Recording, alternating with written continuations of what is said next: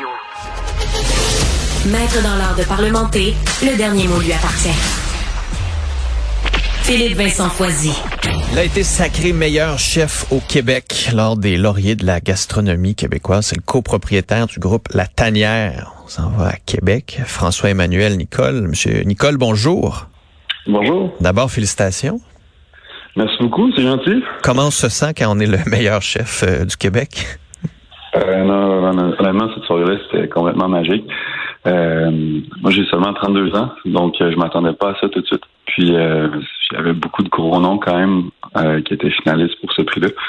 Puis, euh, quand j'ai quand mon nom a été, a été annoncé, en fait, euh, j'avais l'impression qu'il y avait comme une montagne qui me tombait sur le dos. Puis, j'ai dû regarder l'écran même pour être sûr que c'était vraiment mon nom. C'était vraiment une grande fierté. Puis, juste pour ceux qui ont aucune idée, vous êtes qui? Vous, vous venez d'où? C'est quoi votre parcours? Comment vous êtes arrivé là à 32 ans? Euh, donc, moi, j'ai j'ai commencé, à- j'ai étudié en sciences nature au cégep. Puis, euh, à la fin de mes études, au lieu d'aller en génie à l'université, j'ai décidé d'aller faire euh, gestion de restauration à l'PHQ. Euh, mais je travaillais en, restauration depuis que j'avais 15 ans comme emploi étudiant. Puis, euh, j'avais l'impression que c'était ça que je devais faire, que c'était j'essaie de, de me convaincre de pas faire la restauration à cause de tout ce qu'on entend sur la restauration. Mais finalement, j'ai décidé de le faire. Puis euh, de fil en aiguille, j'ai toujours eu des j'ai toujours visé des, des restaurants haut de gamme. Puis euh, à la fin de mes études, j'ai eu une bourse avec euh, la, la bourse Grand Chef Raleigh Château avec le THQ. Euh, puis ça, c'est une bourse de perfectionnement. Donc moi, j'avais monté mon projet en disant que c'était que la cuisine que je voulais faire. Puis là, je venais de faire mon deck en gestion. Puis là, je suis parti pendant un an. Euh, quatre mois en Australie, quatre mois en France, quatre mois en Espagne, dans des restaurants qui font partie euh, des meilleurs restaurants au monde. Puis euh, suite à ça, je suis revenu à Québec. Euh, j'ai commencé à travailler un petit peu à la légende euh, dans, dans le vieux port de Québec. Puis là, j'ai rencontré les Frédéric Laplante et Karen Terrien, qui venaient tout juste de fermer la tanière qui était située dans le rang Saint-Ange à l'époque. Puis moi, j'avais envie d'ouvrir quelque chose de plus haut de gamme à Québec. Donc, on s'est associés. Puis en 2017, on a commencé à lancer le projet euh, de, de rouvrir la tanière. On a ouvert le bistrot L'Origine entre-temps euh, avec Sabrina Lemay, qui est chef de la qui est une de nos associés également. Puis euh, en 2019, mars 2019, on a ouvert euh, la tanière.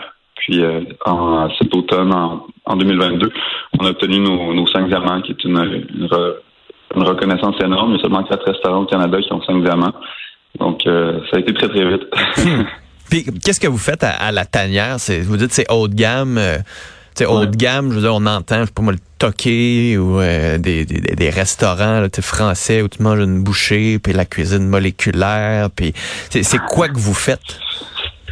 Donc, euh, pour moi, le, le luxe euh, que j'essaie d'offrir, c'est probablement une expérience humaine. Chez nous, les gens vont, vont se déplacer dans trois routes pendant la soirée. C'est dans un local qui date de 1686. Pour, pour nous, c'était important d'avoir un lieu qui avait une histoire à raconter aussi pour faire cette Donc, expérience. vous êtes dans l'histoire de Québec, là, dans un bâtiment patrimonial à Québec. là. Exact. Ça date de 1686. Euh, c'est des voûtes souterraines. Il n'y a aucune fenêtre dans le restaurant. Puis en fait, on raconte euh, ben, l'histoire de, de- des plantes sauvages euh, au travers du menu. Vraiment, on, on repart sur un écosystème pour faire notre série de bouchées euh, qui commence le repas. Les gens commencent avec ces six bouchées-là. Puis en fait, l'idée de prendre un écosystème, c'est de, de, de pousser la création parce que les deux, trois premières plantes dans ces écosystèmes-là, souvent on est capable de les trouver assez facilement. Mais après, il faut se creuser la tête un peu pour en trouver d'autres. Par exemple, on faisait une série bouchée sur euh, les plantes euh, de la- des berges du Saint-Laurent, euh, de l'estuaire du Saint-Laurent. Là, on est en train de développer quelque chose pour cet été avec les, euh, les plantes d'eau douce. Donc euh, aujourd'hui, on s'en va avec l'équipe euh, en stand-up paddle sur les Hmm. sur les lacs au nord de Québec pour essayer de trouver des plantes. Ça, c'est que pour nos bouchers. Après ça, on a huit services qui suivent dans d'autres salles où là, ça va être des, un menu qui raconte soit l'histoire du bâtiment, qui met en valeur un producteur, ou encore qui raconte l'histoire du quartier. Donc, en fait, le, le repas se veut un prétexte à raconter une histoire tout le long de la soirée. Puis ça, ça s'adresse quoi? Est-ce que c'est principalement des touristes qui viennent vous voir? Est-ce que c'est une clientèle locale, québécoise? C'est, c'est qui qui vient manger chez vous? Euh, donc, ça, moi, je suis très content parce qu'en fait, euh, c'est un beau mix. Je vous dirais que les week-ends, c'est euh, à 95% de la clientèle locale. Ah Puis, ouais. euh, c'est les, les samedis, il faut souvent c'est la, la journée où il faut réserver le plus longtemps à l'avance parce que c'est la clientèle locale qui va réserver pour souligner des occasions spéciales. puis après ça, les, journées un petit peu tranquilles, les jeudis, les dimanches, ben, on, va pouvoir remplir le restaurant avec la clientèle touristique. Puis on est dans le dans le très haut de gamme, là. Oui, exact. Chez nous, pour vous donner une idée, on, on fait 62 clients par soir. Puis on a 30 employés en même temps sur le plancher pour faire ces 62 couverts. Oh boy! tu me semble que c'est pas un ratio qui fonctionne. non, mais ça fonctionne. En fait, justement, mon, mon background de gestion, euh, moi, c'est quelque chose sur lequel j'avais travaillé. À l'école, on nous apprend toujours, ça prend 30% de coûts main-d'œuvre, 30% de coûts nourriture.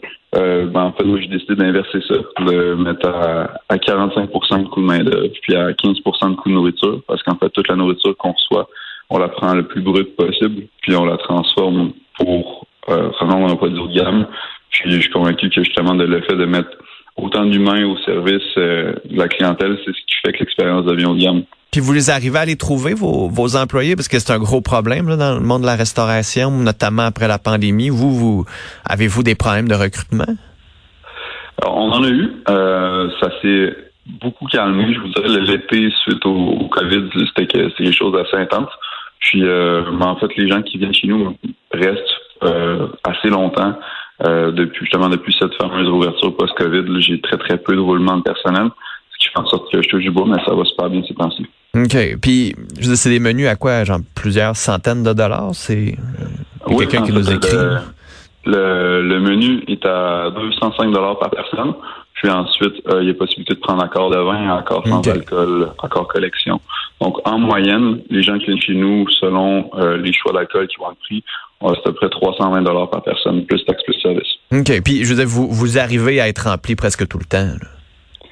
Oui, ben, on a une petite période creuse, euh, mars-avril. Sinon, le reste de l'année, euh, on est à 90% d'achalandage. C'est quand même une, grosse fierté parce que de lancer ce projet-là à Québec, on avait quand même un petit peu de doute au début.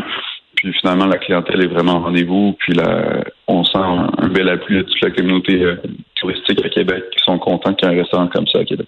Puis tu sais, maintenant, si on prend un pas de recul sur le Québec, il y a eu avant vous les, les Normands Mousseau, euh, les, les, les, ouais, je, je suis mélangé. il y a Mousseau aujourd'hui dans la nouvelle génération. Il y a eu Normand Laprise avant, euh, les Vézina. Euh, il y a eu quand même beaucoup de chefs qui ont comme pavé la voie. Là, aujourd'hui, vous êtes une nouvelle génération. Je le disais avec Antonin Mousseau, il y a vous. C'est, vous, vous la voyez où, la, la culture culinaire québécoise? Euh, oui, donc en fait, moi, Normand Laprise, ça a été une, grande inspiration toute, euh, tout le long de mes études en, restauration. Euh, puis en fait, ben, je trouve que M. Laprise a réussi à vraiment bien mettre en valeur le terroir. Euh, euh, Il y a Martin Picard aussi. Exact. Donc tous ces chefs-là ont vraiment travaillé à travailler les, les, liens avec les producteurs directs. Puis en fait, moi, mon défi, c'est de travailler le terroir sauvage québécois. Parce qu'on on s'en rend pas compte, mais il y a plein de choses dans la nature au Québec qu'on qu'on connaît pas, euh, puis qui sont comestibles, qui sont des fois très... Fait que vous allez cueillir, vous le dites tantôt en paddleboard, vous allez dans la forêt, vous, puis vous pouvez faire une partie de votre, votre épicerie pour, pour la soirée. Exact, c'est quelque chose qu'on fait chaque semaine, pas nécessairement en paddleboard, c'est quelque chose de quand même assez, euh, assez unique qu'on parle tout à l'heure, mais euh, à toutes les semaines, on est en forêt. L'hiver, on va en raquette aussi pour trouver des choses.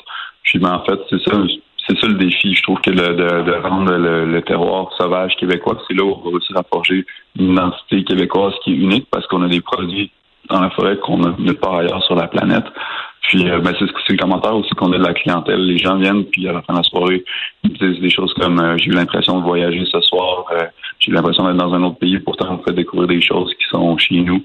donc ça, c'est vraiment mon, mon objectif avec le restaurant-là. Hum. Puis là, mettons, à, à 32 ans, il vous reste techniquement une trentaine d'années devant vous de travail. euh, vous, vous voyez, vous vous voyez où? Est-ce que vous voulez euh, remplacer Ricardo à télé un jour? Est-ce que vous voulez des livres de cuisine? Est-ce que c'est euh, d'autres restaurants un peu partout dans le monde? Est-ce que vous vous êtes rempli avec votre projet parce qu'il change tout le temps? C'est comment vous voyez votre futur maintenant en plus que vous êtes le meilleur chef du Québec ben, en fait, on travaille beaucoup pour euh, pour euh, attirer une, une, reconnaissance internationale à Québec. Ça, c'est vraiment l'objectif des prochaines années. euh, quand on a ouvert le restaurant, on a caché des bouteilles de champagne dans le mur en se disant que le jour où on rentrerait dans le World 50 Best, on défoncerait le mur pour prendre une bouteille de champagne. Fait que ça, c'est l'objectif depuis le jour 1. Puis on continue de travailler là-dessus. Donc là, c'est beaucoup de communication pour faire venir la presse internationale qui a de l'impact par rapport à ça à Québec. Puis c'est justement moi, j'ai l'impression qu'au Québec, on a une gastronomie qui est quand même euh, très, très forte.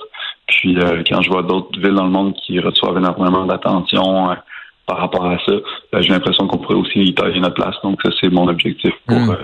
pour les prochaines années. Puis est-ce que ça va prendre l'aide du gouvernement? Est-ce que c'est la, la ville? Est-ce que c'est le gouvernement provincial qui doivent donner un petit coup de pouce. Là, on en parlait des fois d'avoir une bonne politique restaurant, une politique de culture gastronomique ou de, de, de penser au resto pas juste comme c'est de l'économie, mais c'est aussi de la culture. Est-ce que ça, ça, ça va prendre un coup de pouce du gouvernement?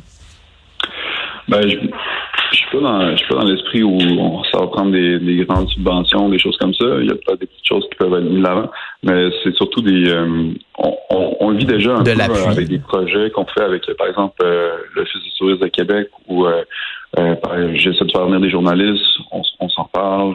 si ça fonctionne de leur côté, ils nous aident là-dedans, ils font appel à leurs partenaires pour billets d'avion, logement, des choses comme ça. Donc, avec ça, on est capable de travailler. Puis après ça, il y a peut-être d'autres programmes qui pourraient être mis de l'avant. Je sais qu'à Montréal, il y a eu des, chefs qui se sont levés pour dire qu'il fallait que ce soit vu comme un niveau culturel.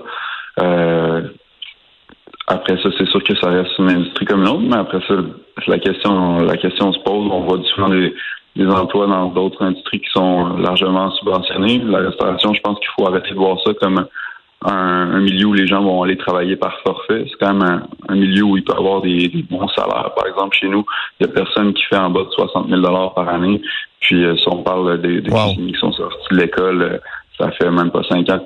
Puis, euh, c'est aussi un endroit qui engage énormément de personnel. Je parle de la restauration en général, pas juste chez nous.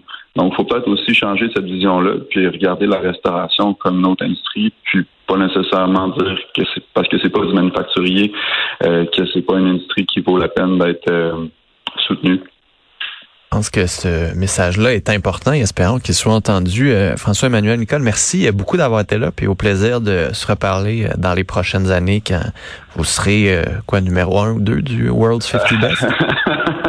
On l'espère. Merci beaucoup. Bon, bonne chance. Salut.